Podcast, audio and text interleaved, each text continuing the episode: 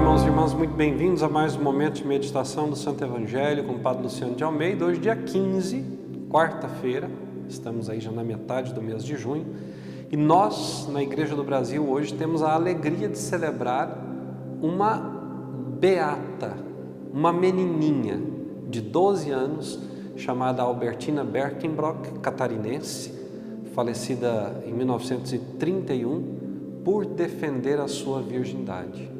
Seu santuário está na localidade de São Luís, no município de Maruí, Santa Catarina. Eu já perdi as contas de quantas vezes fui rezar ali, diante do túmulo dessa pequena santa, dessa menina que já na sua infância, entre os seus colegas, era conhecida como a Santinha. Vamos pedir hoje que, por intercessão da Beata Albertina, que morreu defendendo a sua pureza, que nós tenhamos também a alegria de ter uma fé e uma vida puras, livres do pecado e de todo mal. E eu quero te convidar a tomar em mãos a palavra de Deus, abrindo-a no Evangelho de Mateus, capítulo 6, versículos de 1 a 6 e de 16 a 18. Naquele tempo disse Jesus aos seus discípulos: Ficai atentos para não praticar a vossa justiça na frente dos homens só para ser desvistos por eles. Caso contrário, não recebereis a recompensa do vosso Pai que está nos céus. Por isso, quando deres esmola, não toques a trombeta diante de ti, como fazem os hipócritas nas sinagogas e nas ruas, para serem elogiados pelos homens. Em verdade vos digo, eles já receberam a sua recompensa. Ao contrário, quando deres esmola, que a tua mão esquerda não saiba o que faz a tua mão direita, de modo que a tua esmola fique oculta e o teu Pai que vê o que está oculto te dará recompensa. Quando orardes, não sejais como os hipócritas que gostam de rezar em pé nas sinagogas e nas esquinas das praças para serem vistos pelos homens. Em verdade vos digo, eles já receberam a sua recompensa. Ao contrário, quando tu orares, entra no teu quarto, fecha a tua porta e reza ao teu Pai que está no oculto. E teu Pai que vê o que está escondido te dará recompensa. Quando jejuardes, não fiqueis com o rosto triste como os hipócritas. Eles desfiguram o rosto para que os homens vejam que eles estão jejuando. Em verdade vos digo, eles já receberam a sua recompensa.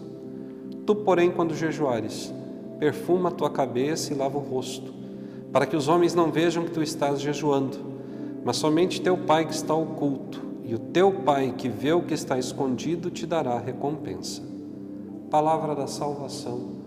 Glória a vós, Senhor. Deve haver aqueles espertíssimos que vão dizer: Bom, aí está na palavra a minha justificativa para não ir à igreja, para não querer rezar junto com a comunidade, para estar no meu lugar. Eu sou católico ao meu modo, vivo a minha fé em casa. Jesus diz que quem reza nas sinagogas, que quem reza nas praças, é hipócrita. Não, hipócrita é você. Por quê? Que eu te digo que a sua atitude é hipócrita. Porque Jesus não condena o fato de rezar em comunidade. Jesus condena o fato de querer chamar para si a atenção através da oração, através do jejum, através da esmola. Ora, meus irmãos e minhas irmãs, eu não posso fazer da minha oração um momento, um, um chamarisco da atenção dos demais. Não, quando eu estou na comunidade, a minha oração não é superior à dos outros, a minha oração é a oração da comunidade. Quantos são aqueles que querem ter uma posição de destaque, que rezam de um modo muito superficial e às vezes até fantasioso dentro da igreja? Não. Rezar significa falar com o Senhor, recolhido, ainda que no meio de uma multidão ainda que numa assembleia litúrgica, mas recolhido. As pessoas não precisam ouvir o que eu estou falando, as pessoas não precisam saber do conteúdo da minha oração. As pessoas têm que perceber que sim, eu estou entregue, devotado àquele meu momento com o Senhor. A oração tem que ser, antes de tudo, um momento de encontro com o Senhor, não de encontro com os irmãos apenas, mas de encontro com o Senhor porque é no encontro com o Senhor que eu vou aprender o meu devido lugar na comunidade cristã. Ora, Jesus diz que aqueles que rezam de pé nas sinagogas, nas praças públicas, aqueles que desfiguram o rosto para mostrar que estão jejuando, que eles já receberam a sua paga. Que paga é essa? O reconhecimento humano. Nós, ao contrário, não precisamos de reconhecimento humano, precisamos do reconhecimento divino.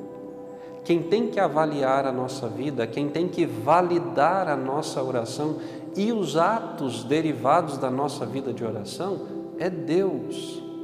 Volto a insistir nisso, meus irmãos e minhas irmãs, nós não podemos seguir a Cristo, não podemos frequentar a igreja, não podemos ter uma religião para agradar ao mundo, esperando ser validada a nossa atitude pelo mundo, mas tudo aquilo que fazemos temos que fazer pelo Senhor, por amor a Ele e somente dele devemos esperar recompensa. Hoje, como eu dizia no início desse nosso vídeo, nós celebramos a pequena beata Albertina Berkenbrock, uma menininha de 12 anos que, diante do seu algoz, que queria a sua virgindade, gritou e disse: Deus não quer isso, é pecado. Morreu degolada pelas mãos daquele homem, seu sangue é semente de novos cristãos, seu testemunho é latente. Eu disse a vocês, já perdi as contas de quantas vezes eu fui até o santuário de, da Beata Albertina em Imaruí, Santa Catarina, porque é um lugar que fala ao coração.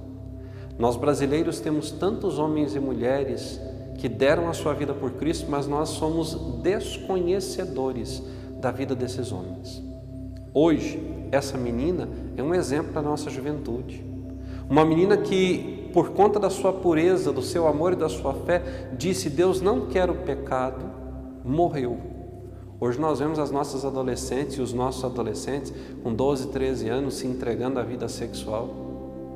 Meninas, meninos, com a mesma idade da Beata, que tem mais tempo de cama do que a minha mãe e o meu pai em 44 anos de vida matrimonial.